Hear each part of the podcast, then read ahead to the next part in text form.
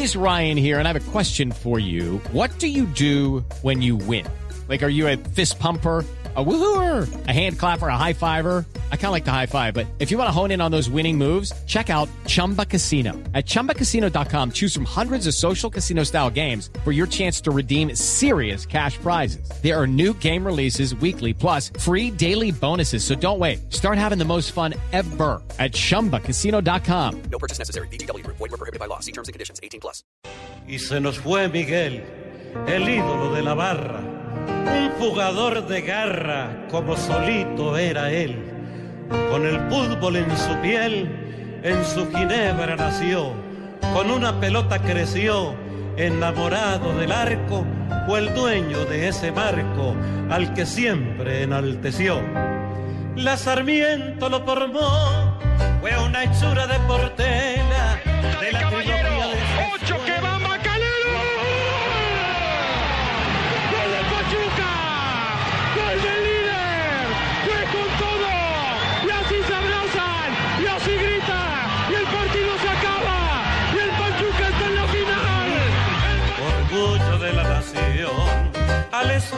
Lo mandaron a que se empezara a pulir. Creo que es un personaje que no volverá a ver.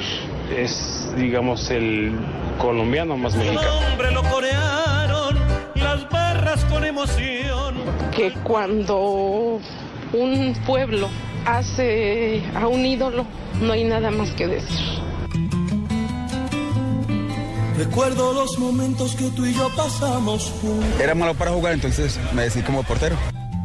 Cuando del brazo te llevaba y mil cariños te daba. Muy mal, era muy mal, era muy, era muy loco, muy visajoso para jugar, entonces me gustaba hacer mucha figurita, De entonces esa mirada. son momentos incómodos, pero te sirven para madurar y para seguir aprendiendo. Decía enamorada, soy la más feliz del mundo. Me han hecho muchísimos goles bobos, pero lo que recuerdo mucho un día que me hizo Aristizábal en el Pascual Guerrero.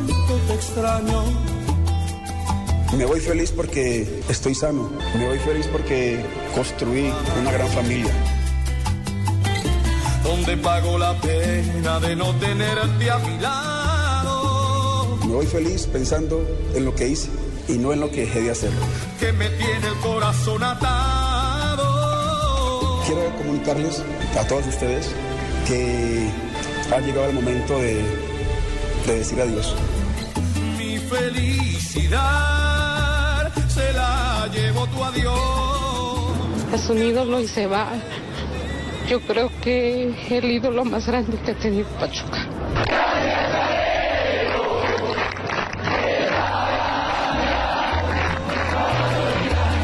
del amor.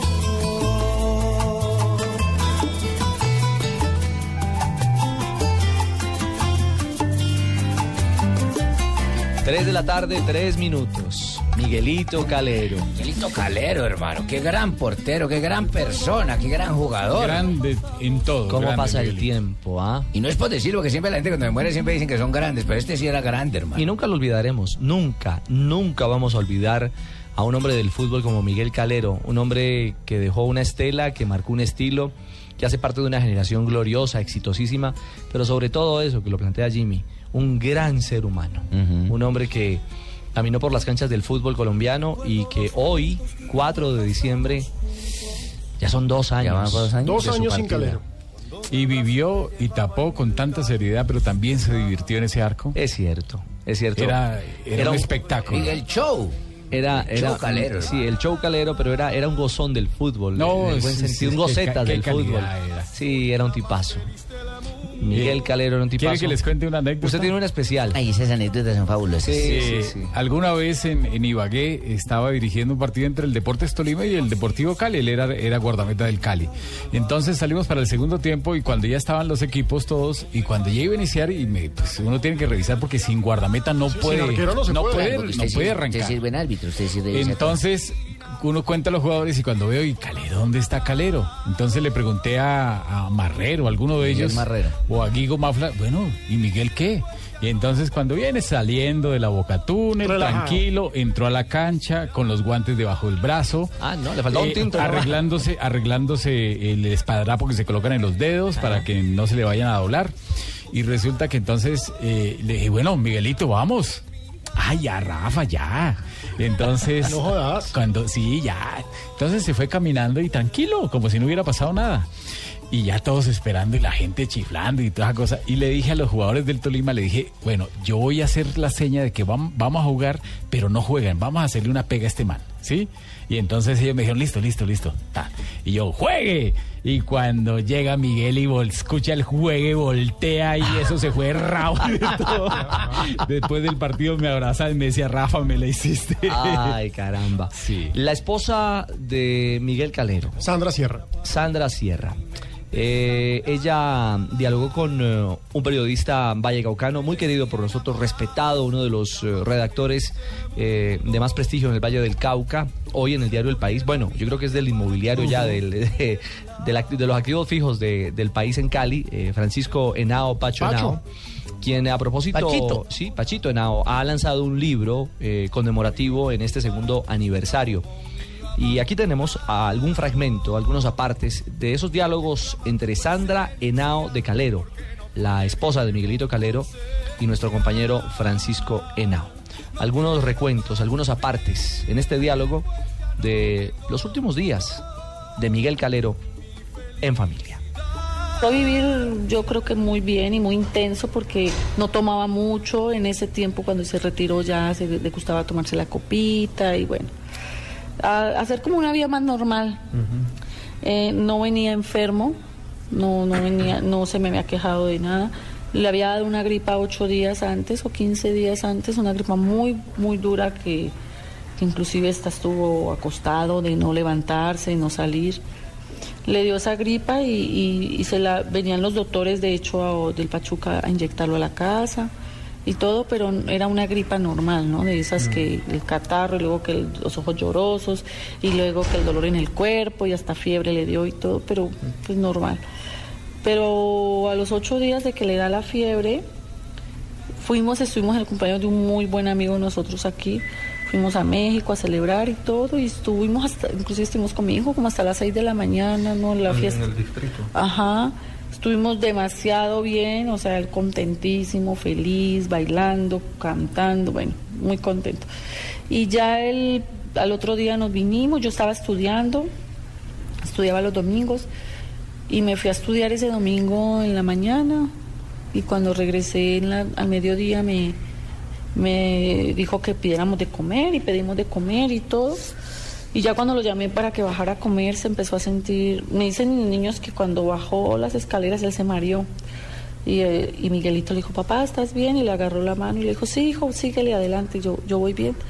Se sentó, llegó al comedor, se sentó en el comedor y cuando yo volteo para ponerle el plato para que empiece a comer, empiezo a notar lo raro de la cara, que se le va la cara para un lado, me quería hablar y no podía, los ojos se le como que no vio que no le salía la palabra y me empezaba como a querer hablar con los ojos.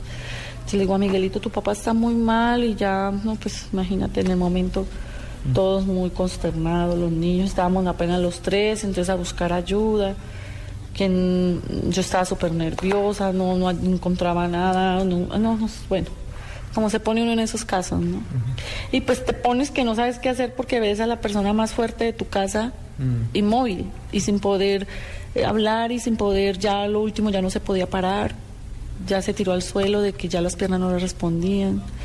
Entonces, eh, sí fue una cosa muy, muy, muy, muy impactante. Bueno, ahí, Pero- ahí está. Es un relato extenso, por supuesto. Hace parte de- del documento eh, histórico de, de este libro que, que tiene mucho de la historia, pero también del homenaje que, por supuesto, eh, a Miguel Calero eh, se le, tributa después de, de dos años. Y es un trabajo muy minucioso, profesional y periodísticamente hablando, muy minucioso, el hecho por, por Pacho Henao, por Francisco Henao, nuestro colega del país. Hay que decir que eh, Pacho Henao a esta hora obviamente no nos va a contestar porque está precisamente en el lanzamiento del libro que incluye una misa y un homenaje a la memoria de Miguel Calero. El libro se llama El Show del Cóndor y por supuesto es un hermoso recuento fotográfico. Esta mañana tuvimos la oportunidad de hablar con Pacho en golcaracol.com y nos cuenta cómo es una iniciativa de él quien decide hacerle un homenaje al jugador.